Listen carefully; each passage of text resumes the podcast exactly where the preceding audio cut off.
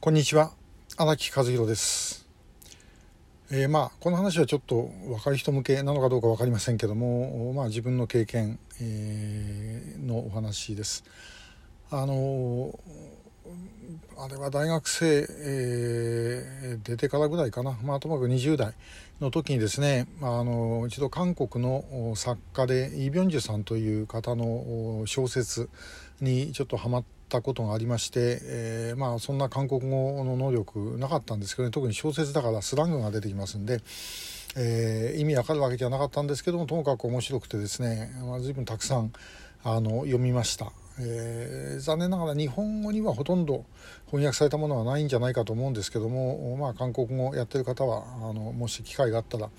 えー読んでみてください。あの、まあ、術師とかですね、えーリバーサイドストーリーとか、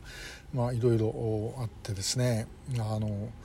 本当面白かったんです。でその中にイ・ビョンジュさんの小説の中にですね、えーよく出てきたフレーズがあります、えー運命は従う者は連れて行き、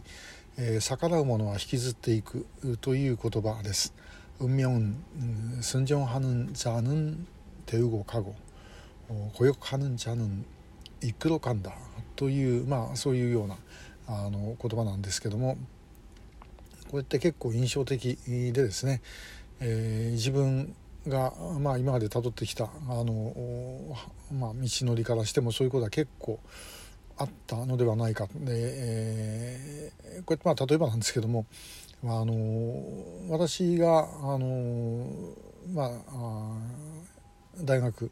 えーの時ですね受験他の大学みんな失敗していましたで、え慶応だけあの一時が、まあ、通ったと。でまあもうあの落ちると思ってたんですけどもしたらまあたまたまあの一時は通ったとあの時の慶応の法学部の一時っていうのはあのマークシートでたくさん取っといてもう実際それでほとんど決まってんでしょうけど、まあ、その後面接小論文で、えー最終的に調整するということだったんだろうと思います。で他みんな怒っててですねもう通るわけないというふうに思って、えーいたので、えーまあもうあとはどうにでもなれという感じになって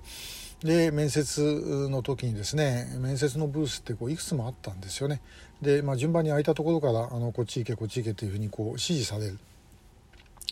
たまたまあの私の面接をされたのが後に自分の指導教授になる中村紀子先生で、まあ、民社党のブレーンで名前はあの高校生の時から知ってました。で顔は覚えてなかったんですよね。で、まあ、しかしもう通るわけはないと思ってたんで、まあ、何でも言っちゃおうと思ってですねまあ、あのなんで、死亡したのかって聞かれたんで、えーや慶応の法学部はあの民社党系の先生が多くて、えー自分も卒業したらあのそういう仕事をしたいというふうに思ってますということを言いましたひょっとしてもしあの通るかもしれないって思ってたらそんなこと言わなかったかもしれないですよね。で、えーもうそれを言ったらば最後にですね終わる時にあのその中村先生、まあ、その時は中村先生だって知らないんですけどあの面白い人だねっていうふうに一言言ってくれえーで、えー面接終わった。で後で見たらば通ってたと。でこんなもんあのいくつものブースの中の一つなんでですね、えー一つずれてれば全然別の先生に当たっていた。ということなんだろうと思います。でも私はそれで入れていただいたんだというふうにですねあのもう思っているんですね、まあ、それ以外にも例えば民社党に党本部に入る時もですね最初から党本部入ろうと思ったわけではない。あの最初私が行こうと思ったのは、まあ、民社党の、まあ、そういうグループでありますけども鉄道労働組合という、まあ、当時の国鉄今の JR の民社党系の労働組合の本部へ入ろうと思ってたと。で結局、まあ、それうまくいかなかったでうまくいかなかったらまあだから卒業しても、まあ、私卒業2月遅れたんですが、えー就職も決まってない。でそういう状態だったんですけどね、えー4月の統一地方選挙でお手伝いをした、まあ、府中のあの園谷邦彦さんという、まあ、今も市会議員やられてますけども、まあ、その方の選挙を手伝った時に、えー党本部にいたあの木村克義さんという、まあ、後にあの仙台の市会議員やられるんですけども、まあ、その先輩と会ってでので、えー後で木村さんから声をかけられてじゃあまああのアルバイトちょっと来ないかというふうに言われたんですね、えー、就職できるかどうか分かんないけどもあの来てみないかって言われてで行った、えー、これも本当にですねあのほんのちょっと何かがずれていればもちろん声はかかんない、えー、ということで結局自分が行こうとしたところではなかったんですけども、えー、それが、まあ、結果的には私は一番良かったというふうに思っています。えー、もうあのでよく学生にも言うんですけども、ね、これもうあのもうダメだっていう時というのは、えー、結構いろいろありましてこれ調査会やっててもも同様なんですけどね。もうダメかって思った時もあるんですけどもそこで我慢して、えー、もうちょっと頑張ると。でもうちょっと頑張ってもやっぱりダメという時もあるんですね。で,、えー、でもやっぱりもうちょっと頑張ると。いうことをやっているとですねあの自分が思ったところではない場合も結構あるんですね。というか自分が最初からそうしようと思ったんじゃない場合の方が多いかな、えー、気が付いてみたら最終的には一番良かった、えー、ということに、まあ、なるということがあの時々ありました、えー、これは私保証できませんからね、えー、お前そうなんなかったじゃないかって後で言われても困るんですけども、まあ、そんなことももあるんではないだろうかなっていうふうに思います。まああのまあ、そうすると、